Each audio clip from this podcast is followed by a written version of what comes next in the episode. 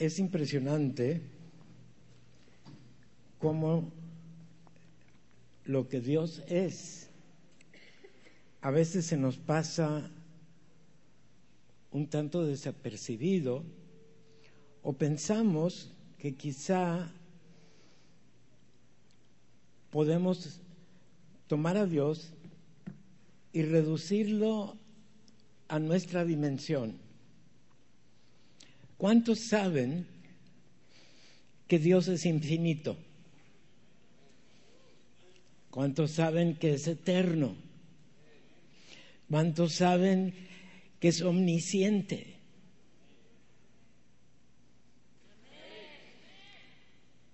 ¿Y por qué no viven de acuerdo con el hecho de que Dios es omnisciente? A veces pensamos que nos podemos esconder de Él. Y mi pregunta, no sé si ya se están viendo, ¿qué dice? ¿Qué tanto sabe Dios? ¿Cómo lo contestarías, Laura? ¿Tendrá límites su conocimiento? ¿Tendrá tiempos en donde se le olviden las cosas? ¿Verdad que no? A nosotros los viejitos de repente no sabemos ni dónde quedar las llaves, ¿verdad? Pero a Dios no se le olvida absolutamente nada, nada nada se le olvida.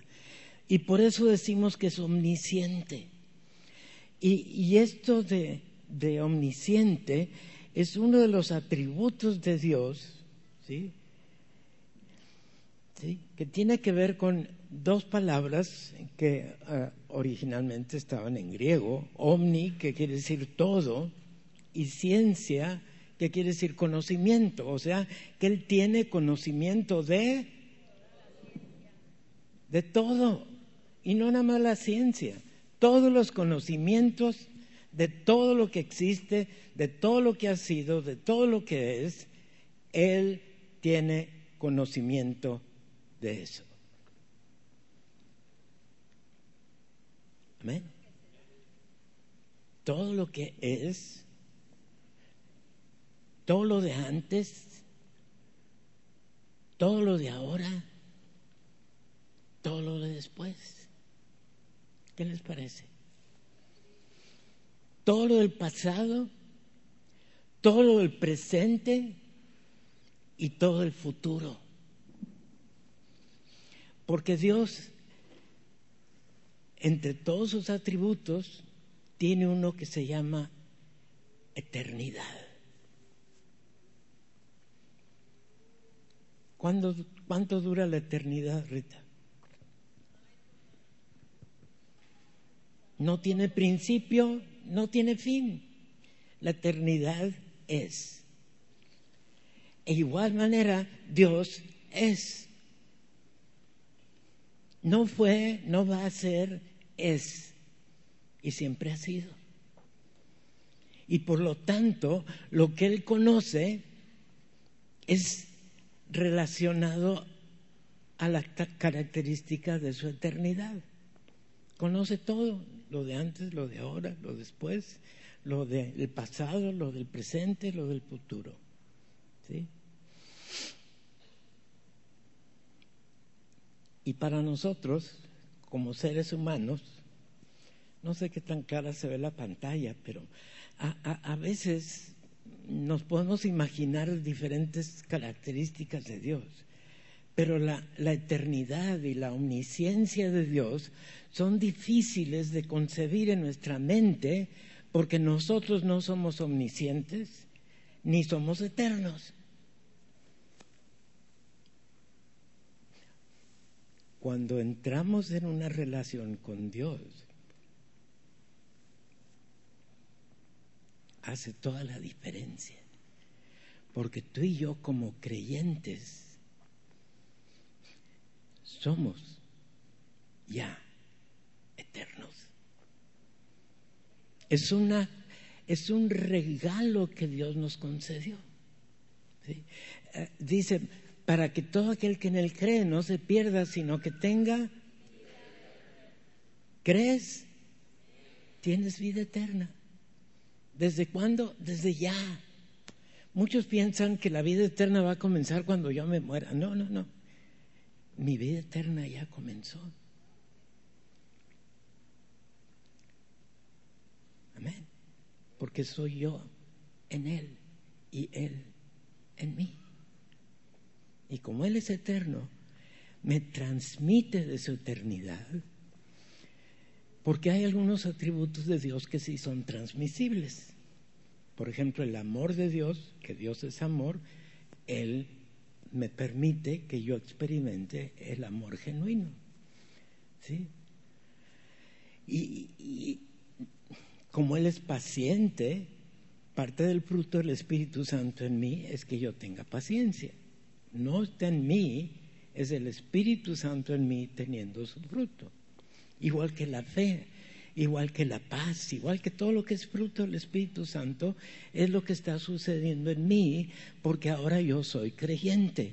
Y si tú quieres esos atributos transmisibles de Dios, entrega tu vida a Él. No te pide otro requisito.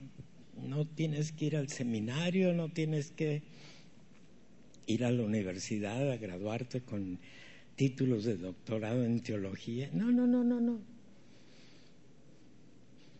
Para que todo aquel que en él cree no se pierda, sino que tenga vida eterna. Y la promesa del Señor Jesús, cuando estaba a punto de irse, dice, me tengo que ir para que cuando yo me vaya, puede enviar al Espíritu Santo para que more, en cada uno de ustedes como creyentes y para que las obras que yo hice las puedan hacer ustedes y aún mayores que estas harán porque yo estaré con vosotros. ¿Cuánto tiempo? Todos los días, dice, hasta el fin del mundo. Ahora, la omnisciencia es, ah, es un atributo de Dios que no consideramos en toda su magnitud.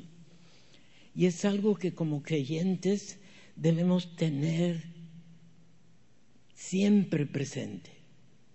Porque como decía el canto, mi pensamiento no lo puedo esconder de ti, Señor, porque eres omnisciente. No puedo estar cavilando, voy a hacer esto, a lo mejor Dios no se da cuenta, y después vengo y le digo, ay, perdóname. Antes de que lo pienses, Él ya lo conoce. ¿Mm? Antes, desde antes. ¿Qué es lo que sabe? ¿Sabe lo de antes? ¿Lo de ahora? y lo después. ¿Qué más sabe? El pasado, el presente, el futuro. Y cuando hablamos de omnisciencia, en el concepto bíblico, la omnisciencia se aplica más que nada a cosas y eventos. Y al ratito vamos a, ver otro aspecto de la omnisciencia que tiene otro nombre. Pero no podemos estar racionalizando o pretendiendo reducirlo a nuestra dimensión y no recordar que la omnisciencia de Dios es infinita, igual que Dios es infinito. No tiene límites, no tiene principio, no tiene fin. Amén. Es la omnisciencia de Dios es. Y es fácil caer en el error de pensar que habrá cosas en donde Dios está tan ocupado que no se da cuenta. ¿Te duele algo? Él ya sabe que te duele. Y Él ya tiene la respuesta para tu dolor, sea físico, sea emocional, sea espiritual, no importa, Él ya sabe. ¿Sí? Él ya sabe todo. Todo lo posible, todo lo real, todos los acontecimientos, todas las criaturas del pasado, todo el presente y todo el futuro. Y conoce perfectamente todo detalle en la vida de todos los seres que están en el cielo, en la tierra y en el infierno. ¿Por qué? Porque es omnisciente. Amén. Todo, todo absolutamente lo conoce. Y vamos a ver qué dice el Salmo 139. Y dice en el versículo 2 al 4, dice, tú conoces cuando me siento y cuando me levanto. Desde lejos entiendes mi pensamiento. Mi caminar y mi acostarme has considerado. Todos mis caminos te son conocidos, pues aún no está la palabra en mi boca, en mi lengua, y tú, oh Jehová, ya la sabes toda. Qué maravilloso ser es el Dios nuestro, el Dios de la Escritura, el único Dios. Y qué bueno que tenemos acceso directo a Él y la posibilidad de una relación personal con Él, una relación íntima con nuestro Dios. Y luego, en Isaías 65, 24, dice así, y sucederá que antes que llamen, fíjense lo, lo extraordinario, antes que llamen yo responderé. O sea, la respuesta ya está allí. Nada más tienes que poner oídos atentos a la respuesta que Dios ya tiene para tu vida. A la respuesta que Dios ya tiene para tu problema, para tu situación, para tu soledad, para toda tu necesidad. Porque antes de que llames, Él va a responder. Y mientras estés hablando, dice Señor, yo te voy a escuchar. Y esto me lleva a un punto que, entre paréntesis, debo decir. Las oraciones no se limitan a cuando estás hincado, o cuando estás en la iglesia, o cuando es la hora de, de repetir una oración. La oración es la vida continua de un contacto personal e íntimo con Dios. Por allá hace muchos siglos una persona escribió un libro que se llama Practicando la presencia de Dios. Y él recomendaba, desde hace mil doscientos y pico, que debiéramos practicar la presencia de Dios. ¿Cómo? Estando entendido de que cuando yo hablo ya me está escuchando a todas horas. Si yo digo algo ya lo está escuchando. Si yo le pregunto algo ya tiene la respuesta. Y no tengo que usar Señor Dios Todopoderoso que estás en los cielos y en la altura y en la eternidad. No. Señor, aquí estoy. No sé. Puedo. Pero tú sí sabes. Tú sí puedes. Y dime. Dime cómo. Dime cuándo. Dime qué y estar en ese diálogo continuo con el Señor es una realidad que tú puedes vivir y no te tienes que esperar a un momento especial o estar de rodillas o estar con las manos. No, no, no, es al estar manejando, al estar caminando.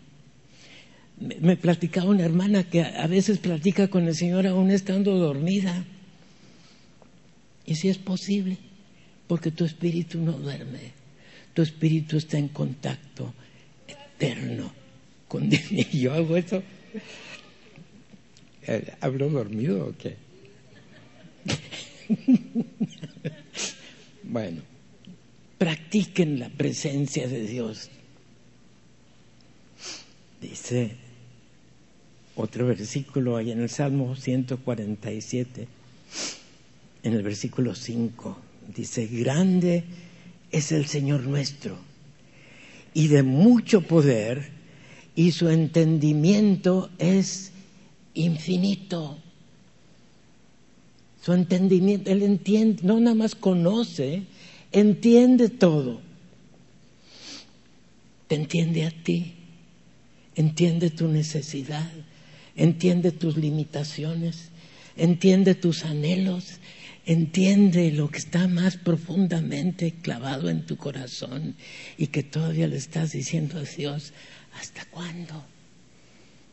Y a veces te dice, espérate, hijita, ya mero, ya. Pero a veces te dice, órale, ya, ya es tiempo, ya, ya. ¿De veras? Sí, ya. ¿Estás seguro? Ah. me, explico. Me acuerdo cuando estaba deliberando si debiera entrar al ministerio o no. Ya el Señor nos lo había dicho tanto a Rita como a mí de tiempo atrás y me había permitido lograr todas las metas que nos habíamos puesto como familia, como profesión, como todo lo teníamos. Y cuando el Señor me dice, ahora ya, ¿de veras? ¿Ya? Sí, ya. Déjame pensarlo un ratito. y así estuvo un tiempito no muy largo hasta que me dijo, bueno, si no decides, llama a otro. No, no, no, no, no, no, déjame hablar con mi esposa para que juntos caminemos. Y hablamos con mis hijas. Y aquí estamos, 33 años después. Y créanme, le he pedido al Señor muchas veces que me cambie a otro lugar y me dice, mm,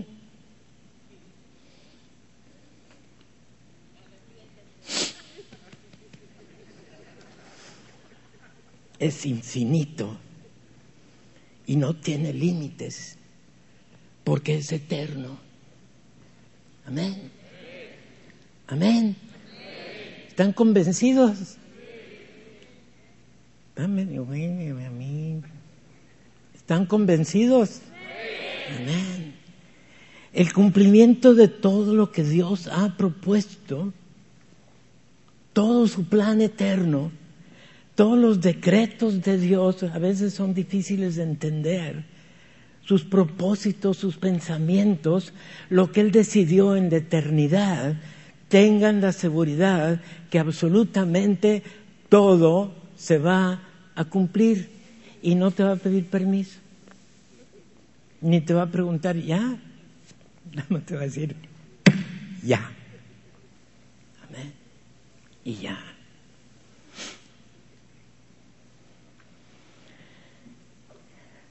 En Génesis capítulo 16 está la historia de Agar. ¿Se acuerdan de Agar? Era, eh, ni siquiera era, era israelita, ni siquiera era ah, semita, era algo, creo que era egipcia o algo así, ¿sí? Y Dios determina algo en su vida y Agar se pone a argumentar primeramente con él, pero luego llega a la conclusión y le dice, refiriéndose ella a Dios, tú eres un Dios que me ve. Di con Agar, di conmigo, tú eres un Dios que me ve.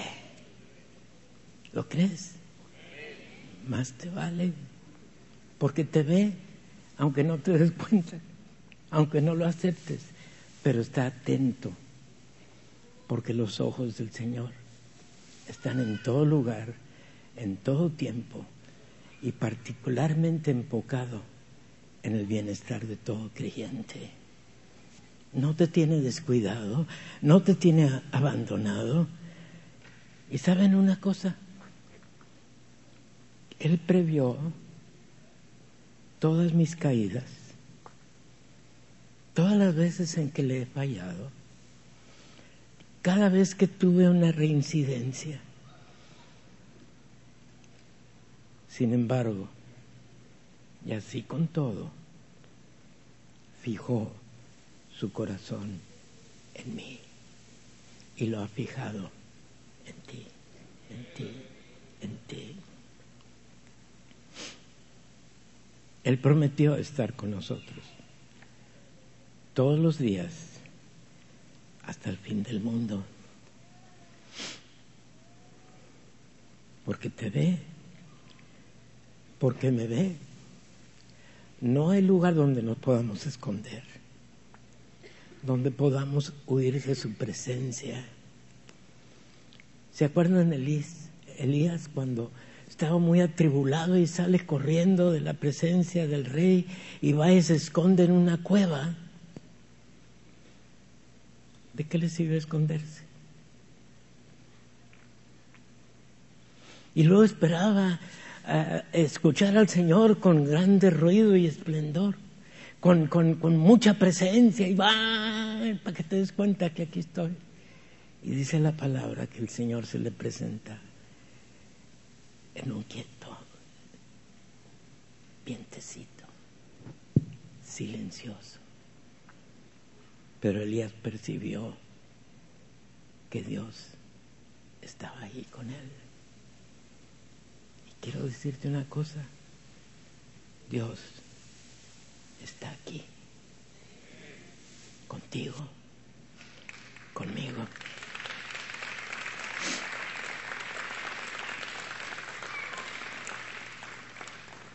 Hoy está aquí con nosotros.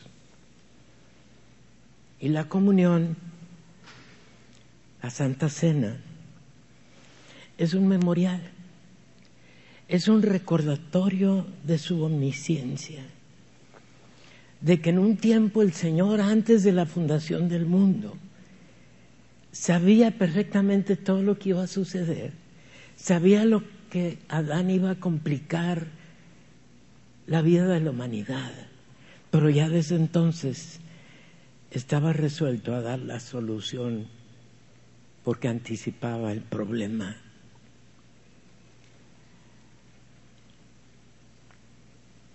Sabe, supo desde antes que hoy estaríamos aquí, precisamente participando de la comunión.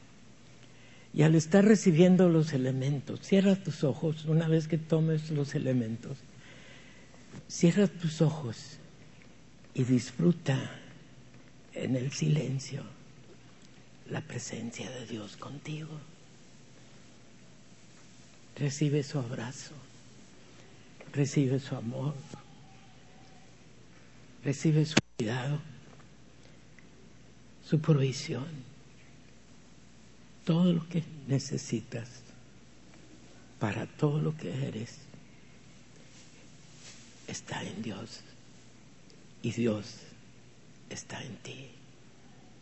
Disfruta este momento mientras recibimos los elementos. Cierra tus ojos y deleítate en su presencia.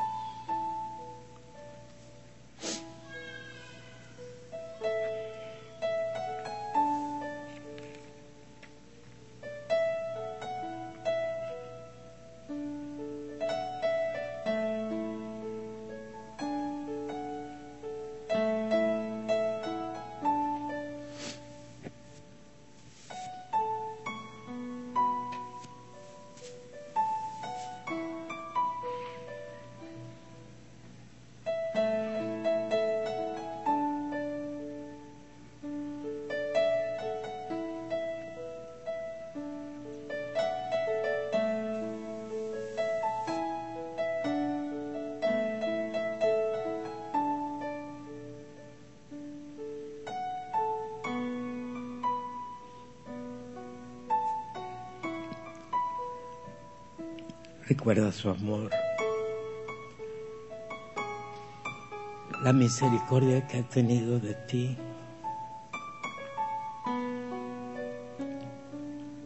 Recuerda que hoy, ahora, disfrutamos de su gracia, del sacrificio completo y suficiente de Jesús en la cruz. Y no porque hayamos hecho algún acto meritorio, no porque lo merezcamos, sino por el puro afecto de su voluntad, que quiso darnos de su eternidad para que hoy disfrutemos vida eterna. No por otra cosa sino sencillamente porque te ama. Dio su vida por ti. Derramó su sangre. No limitó en nada lo que era necesario hacer para rescatar tu vida, para darte de su espíritu, para integrarte a su familia.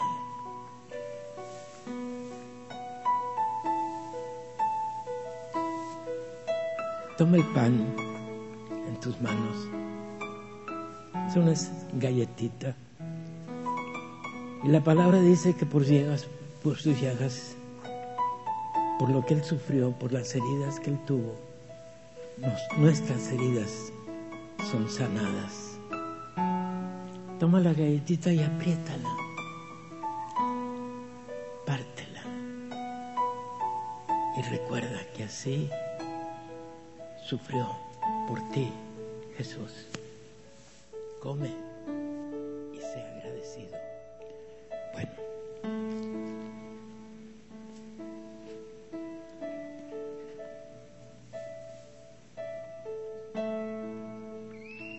Y ahora toma la copita.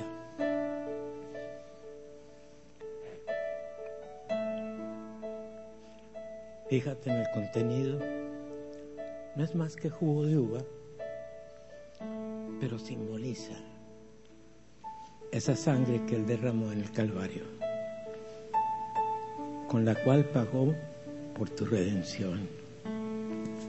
Tómala y sea agradecido.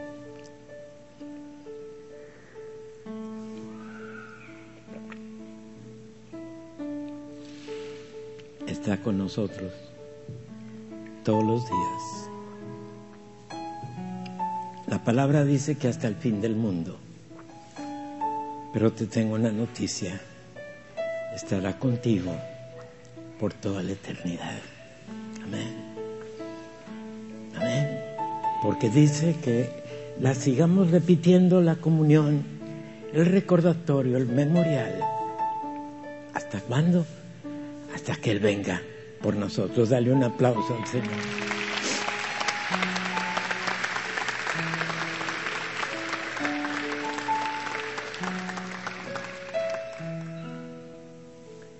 Pero ¿sabías algo? ¿Sabías que Dios te conoce? No solamente sabe de ti, no solamente tiene conocimiento de ti, Él te conoce en tu intimidad. Él te conoce en una forma personal. Eso se le llama la presencia de Dios. Y la presencia de Dios, cuando habla, ah, cuando se habla de, esta situación, de este atributo de Dios,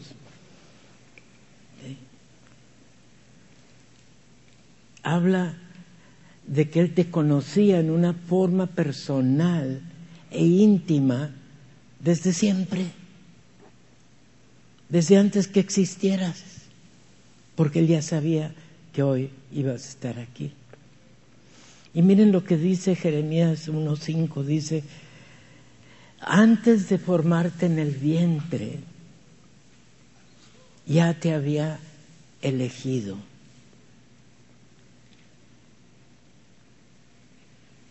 ¿Sabes que Dios se todo el tiempo de escogerte a ti?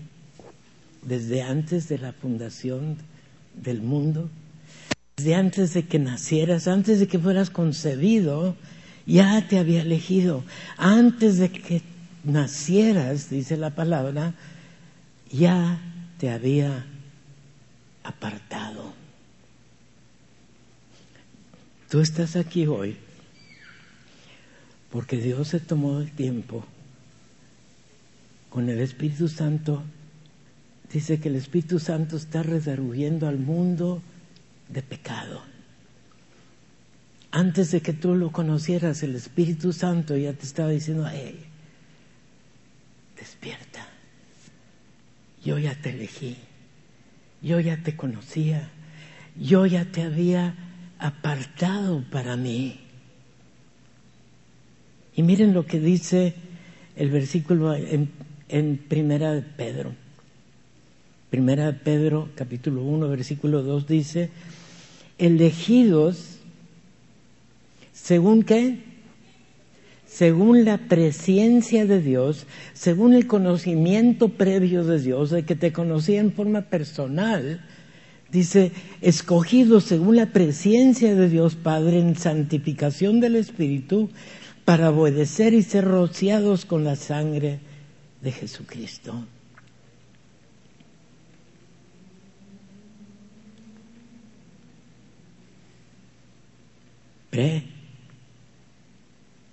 Antes, ciencia, conocimiento. Es algo muy semejante a lo de la omnisciencia que considerábamos anteriormente. Pero la presencia de Dios no se limita a cosas y eventos. La presencia de Dios está enfocada en ti como persona, como individuo, como su hijo. Adoptivo, sí, pero somos hijos de Dios por gracia y por bendición y privilegio que solamente recibimos de Él, sin merecerlo, sin hacer actos meritorios, sino porque nos escogió desde antes de la fundación del mundo, antes de nacer, aún antes de eso, te escogió desde la eternidad. Y en algún lugar dijo la palabra, con amor eterno te he amado te conoce por nombre. Sabe que te llama Hilda. ¿Sabes? Mándale un besito.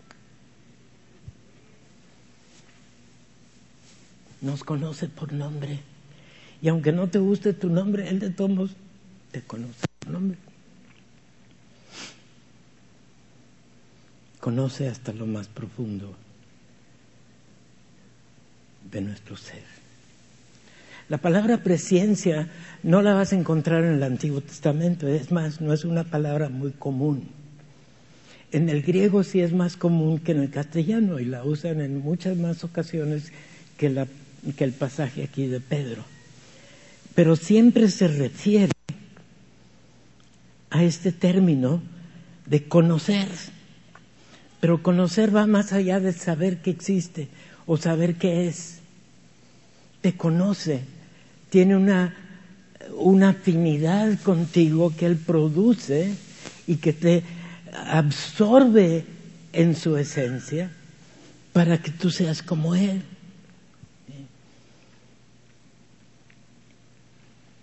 Cuando eso está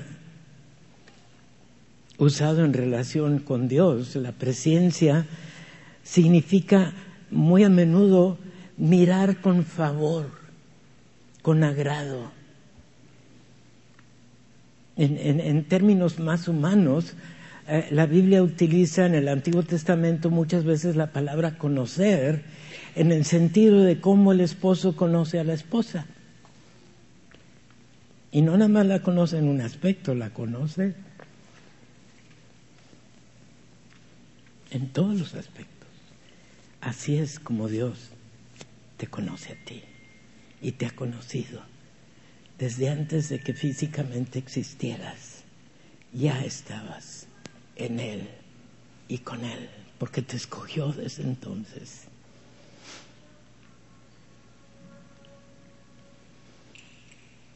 En eso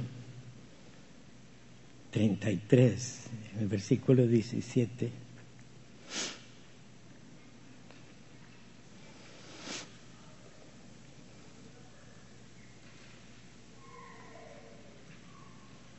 dice, te he conocido por tu nombre.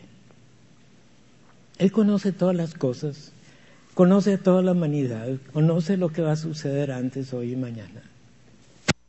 Pero a ti te conoce en forma personal, en forma íntima, porque eres de Él.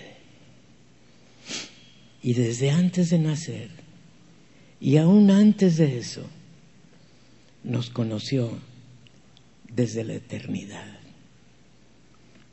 Me gusta mucho esta figura que me encontré por ahí, no sé si se ve con mucha claridad. La, anterior creo que es. ¿Qué ven allí? Imagínense, esa es la mano de Dios. Cuando apenas estabas en el vientre de tu madre y aún desde antes.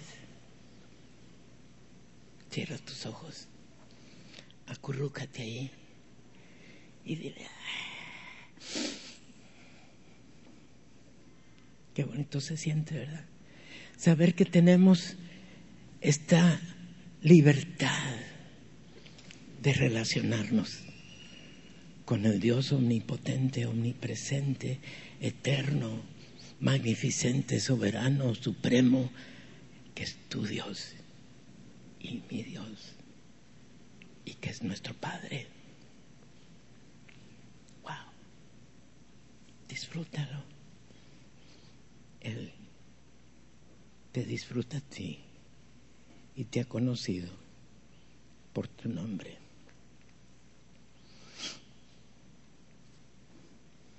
A veces en el Nuevo Testamento la palabra usa, eh, la palabra se usa en otro sentido un tanto triste.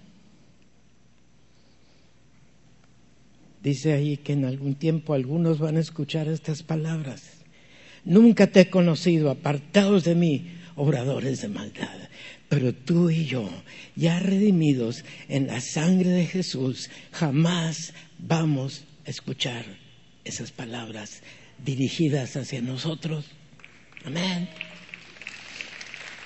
Porque el Señor te dice, yo soy el buen pastor y conozco mis ovejas.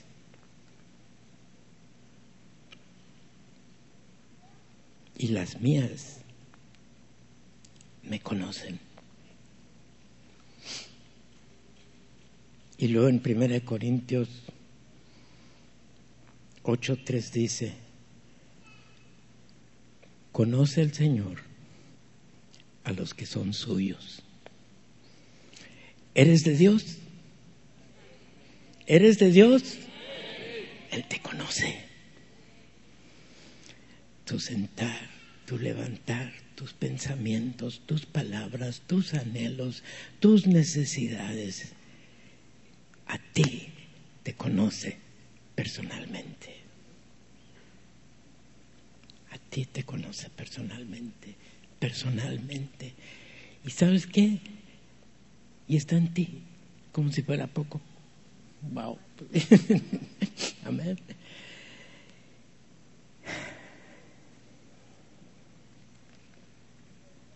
Y luego podemos tener la absoluta seguridad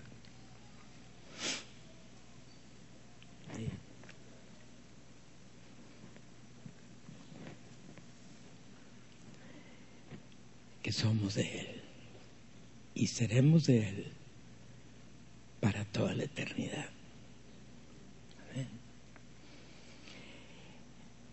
Y en tiempo atrás ya había utilizado este pasaje que se encuentra en Romanos 8, versículo 29 y 30. Dice, porque a los que antes conoció,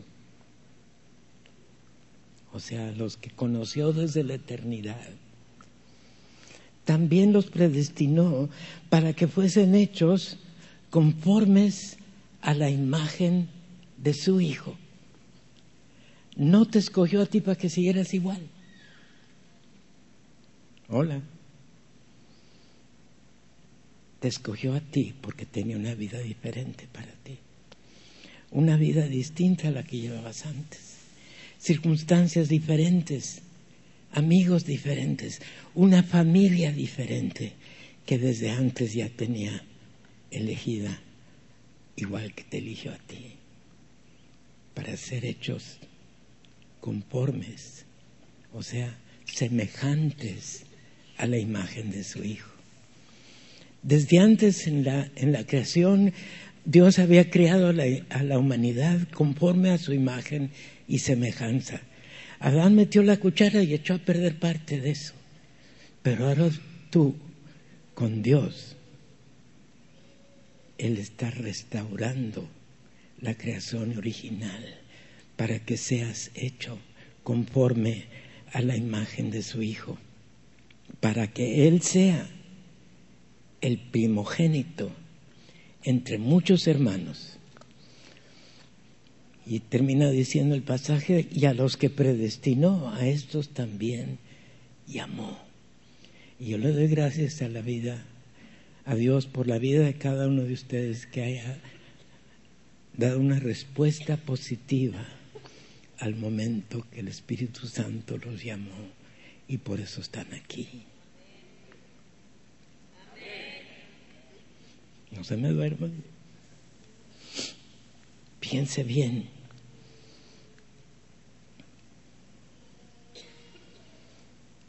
Y fíjense bien en el pronombre. Dice, porque a los que antes conoció, no es a lo que antes conoció, es a los que antes conoció. A estos también llamó para que fuesen hechos conformes a su Hijo. Lo que se nos muestra es que no depende de la sumisión de tu voluntad. No depende de tus hechos o tus actos. Depende de Él. Y por eso estás aquí. Elegidos según la presencia de Dios. ¿Recuerdan el versículo de Pedro? ¿Quiénes son ellos? ustedes.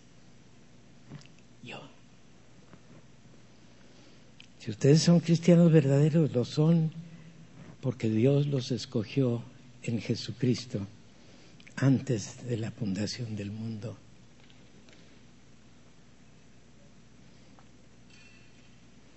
Según nos escogió en Él, antes de la fundación del mundo, para que fuésemos santos y sin mancha delante de Él en amor. Lo hizo simplemente porque le agradó hacerlo. No tenía necesidad de darnos de su paciencia y esperar lo que tuvo que esperar por cada uno de nosotros lo hizo simplemente porque te amó y se agradó en hacerlo. Y siendo así, toda la gloria, toda la alabanza le pertenece solo